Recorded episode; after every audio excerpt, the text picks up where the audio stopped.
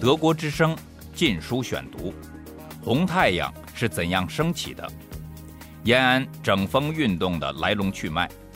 作者高华，香港中文大学出版发行。第四十节：毛泽东最坚定的盟友，刘少奇及其班底。毛泽东发动党内斗争的基本策略一向是，为了打击主要敌人，团结依靠一部分人，利用他们作为贯彻自己意见的工具。开展延安整风运动，就是毛这类斗争策略的第一次大规模的操练。在这次战役中，毛的最坚定的盟友和帮手就是刘少奇及其班底。一九三七年春夏，在反对张闻天基础上建立起来的毛泽东、刘少奇联盟，在以后的一年中得到进一步的加强。一九三八年三月，毛泽东为加强自己的力量，特地将在十二月政治局会议上受到王明指责的刘少奇调回延安。刘少奇回到延安后。成为毛泽东的得力助手。在一九三八年上半年，毛泽东与长江局的争斗中，旗帜鲜明地站在毛的一边。刘少奇抑制不住对王明强烈的不满，经常在中央工作人员面前指名道姓抨击王明。据当时担任中央秘书处负责人的王守道回忆。在六届六中全会之前，刘少奇曾向他们说过：“我们北方局不仅成为抗日的根据地，也是支持毛泽东同志与王明右倾机会主义做斗争的根据地。”六届六中全会以后，刘少奇对王明的态度更加激烈。他似乎完全忘了六中全会制定的有关各政治局委员不得有破坏政治局和其他委员的威信之言论行动的决定。除了不时在部下面前诉说自己昔日受压的经历外，还在许多场合不指名地对王明进行攻击，称其是披了马列主义、招摇撞骗，是江湖上卖狗皮膏药的。刘少奇对王明所持的势不两立的立场，被毛泽东一一看在眼中。一九三八年九月下旬，刘少奇终于得到回报，他同时被委以北方局和中原局两个中央局书记的要职。在一个短时期内，刘少奇虽兼着北方局书记的职务。但他工作的重心却转移到了华中。一九三九年一月二十八日，刘少奇到达河南省确山县竹沟镇，迅速组建了中原局领导机关，具体落实毛有关开辟华中的重大战略行动。毛泽东派遣刘少奇去华中，首先是因为毛信任刘少奇。在对一系列引起党内争议的重大问题的看法上，刘少奇与毛完全一致。刘少奇积极支持毛有关加速发展中共武装的意见。根据档案记载，从1938年春至11月中旬，刘少奇单独或与毛泽东、张闻天联名发往各战略区。指导创建根据地的电文信件多达一百余件。刘少奇抵达竹沟后，又于一九三九年十一月下旬，将中原局机关移至皖东，全力招兵买马，开辟了皖东、苏北根据地。刘少奇还提议山东八路军派一部南下。新四军派一部北上，一年后实现了两部在苏北的会师，壮大了中共在华中的实力。刘少奇还经延安批准，积极部署对日伪的策反工作。一九四一年十二月，刘少奇亲自派遣新四军情报人员冯绍白秘密前往日军占领下的上海，与李士群、周佛海、陈公博等联络，取得一定的收获。不久，在潘汉年具体策划下，开辟了苏北和上海、南京、镇江之间的物资供应和人员往来的地下通道。毛泽东委派刘少奇负责中原局的另一个目的是，利用刘少奇牵制项英，以求进一步削弱项英的权力。毛泽东对项英长期抱有深刻的疑惧。然而，项英雄厚的革命历史和因坚持三年江西游击战争在党内所享有的崇高威望，又使毛一时无从对项英下手。一九三八年九月下旬，在宣布设立中原局的同时，中共中央决定将项英领导的中共东南分局升格为东南中央局。仍由项英担任书记。一九三九年七月三日至八月二十五日举行的中央政治局扩大会议，特别表彰了项英领导下的东南局。这些都显示了毛对项英的安抚和让步。但是，毛绝不会坐等项英实力的壮大而无动于衷。就在毛不得不顺应政治局多数人的意见，对项英的工作表示满意的同时，针对项英的活动也在公开进行。设立中原局就是毛旨在抑制项英的一项重大举措。中原局的工作范围包括长江以北、陇海路以南的广大地区，原属长江局和东南分局主管。现在将其划归于刘少奇的工作范围，明显的削弱了项英的权力。刘少奇被派往中原局后，很快在新四军军力调配问题上与项英产生了意见分歧。在刘少奇与项英的对抗中，毛泽东坚决站在刘少奇一方。毛知道，一九三九年以前。刘少奇几乎从未涉足军队。刘少奇的资历与声望，皆不足与拥有丰富军事和党务经验的项英相抗衡。一九四零年夏，为了扩大自己在新四军的影响，并支持刘少奇，毛利用调解项英与叶挺矛盾之际，任命与刘少奇关系密切的饶漱石。和自己的老部下曾山担任东南局副书记。东南局原不设副书记职。一九四零年十一月，毛又内定撤除项英的职务，将东南局与中原局合并，组成华中局，由刘少奇担任书记。只是据于项英的反应，这个决定才未急于出台。十二月三十一日，中央书记处决定山东分局归中原局管辖，中原局统一领导山东与华中。这个决定事实上完全架空了东南局，使其名存实亡。几天以后，皖南事变爆发。一月九日，刘少奇致电延安。提议中共明令撤项英职。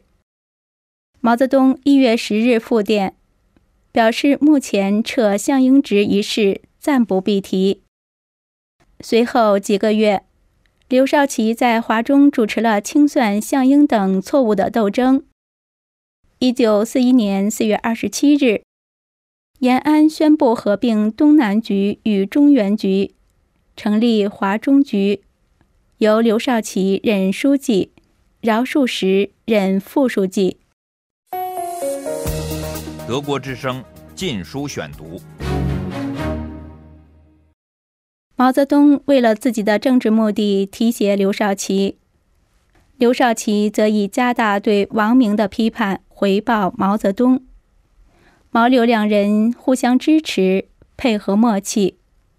刘少奇成为毛泽东棋盘中炮打王明的马前卒。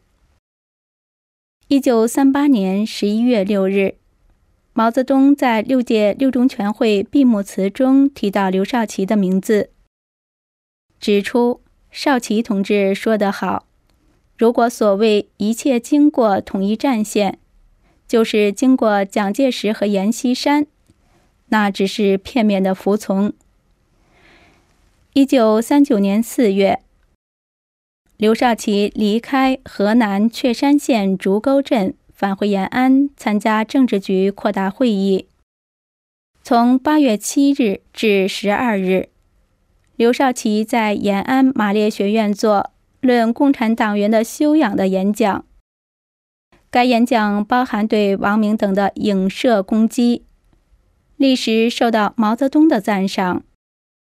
毛称其演讲稿提倡正气，反对邪气，下令在中共中央机关刊物《解放周刊》发表。由于得到毛泽东的鼓励，刘少奇对王明的态度更趋激烈和严厉。一九四一年七月，身任新四军政委和华中局书记的刘少奇，在盐城配合毛泽东。也向国际派发起攻击。七月二日，刘少奇作论党内斗争的演讲。七月十三日，刘少奇给宋亮及孙冶方复信，不指名的抨击王明等人。刘少奇顺应党内干部要求缓和党内斗争的心理，谴责王明等在党内人为制造斗争。借用布尔什维克的名义和形式，在党内进行投机，是一伙嗜好斗争的斗殴家。刘少奇还公开指责不久前在皖南事变中遇难的项英等人，依仗他们的部队和枪杆子，向党闹独立性，向党宣告独立。刘少奇敢说敢为。得到毛泽东的高度赏识，在毛的默许和支持下，一批主要由原北方局干部组成的刘少奇的部属，在中共党内逐渐崛起。刘少奇原先在中共党内并无个人班底，直到1936年至1937年，刘少奇担任北方局书记期间。在刘的周围，才逐渐形成一个圈子。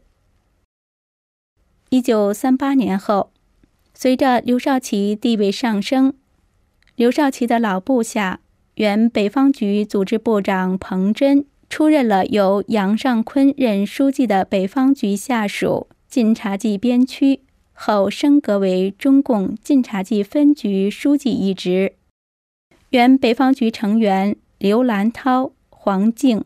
林峰、安子文、姚依林、胡锡奎、林铁、刘仁、李宝华、李大章、宋一平、刘锡武等分别担任了晋察冀、太行、晋绥等根据地党的领导职务。这样，在中共党内就出现了一个以刘少奇为核心、由彭真做骨干的刘少奇的班底。刘少奇在一系列重大问题上坚定地站在毛泽东一边，但是在四十年代初，刘少奇对于毛的支持并不是完全无保留的，留在个别重要问题上，仍持有自己独特的看法。刘少奇是中共党内最早承认和宣传毛泽东贡献的人，但是在这一时期。刘少奇只是把毛视为是党的卓越的领导人，还未将其称之为伟大领袖。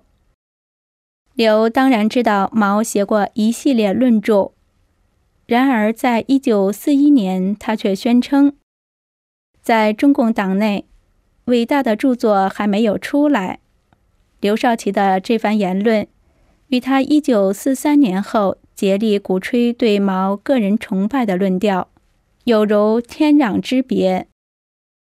对于批判教条主义的问题，刘少奇与毛泽东也有微妙的差别。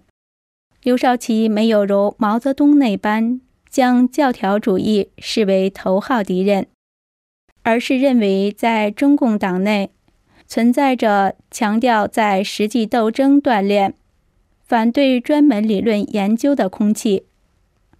刘明确表示，将埋头学习马列理论的同志指责为学院派是完全错误的。刘甚至放言。一直到现在，中共缺乏理论的弱点仍然未能克服。刘少奇的这些论调与毛泽东将流苏理论家视为连猪狗都不如的蠢人的那些论调，显然是不协调的。在对待国际主义的态度与保存中共实力等问题上，刘少奇与毛泽东的看法也存在一些差距。苏德战争爆发后，刘少奇、陈毅于1941年7月12日致电毛泽东，表示：如日本向苏联进攻，我们应号召全国向日寇反攻；即使国民党不积极反攻，我八路新四亦必独立反攻，以牵制日本。敌后某些据点可能放弃。七月十八日，毛泽东复电刘少奇，提出反攻口号是对的，但八路新四大规模动作仍不适宜，大动必伤元气，于我于苏均不利。尽管刘少奇在一九四一年对毛泽东仍然持有某种保留，两人在批评流苏派的方法上也存在差别。刘少奇在保存中共实力方面的意见也不如毛那般老道，但是双方的政治目标却是完全一致的。对于刘少奇某些不入耳的言论，毛泽东并没有予以深究。在毛最需要帮手之际，能和毛有最多共同语言的，为刘少奇一人。刘批评经验主义的意见，只需毛泽东稍作调配，就可以制成进攻周恩来等的武器。因此，毛刘政治联盟并没有受到任何影响。这样，当1942年3月，刘少奇把领导新四军和华中局的责任委托给饶漱石，于同年年底返回延安后。刘少奇就成为毛泽东领导整风运动的最重要的助手。刘少奇以政治局候补委员的身份，立即进入中央书记处，成为在地位上仅次于毛的中共第二号领导人。德国之声《禁书选读》：红太阳是怎样升起的？延安整风运动的来龙去脉。作者高华，香港中文大学出版发行。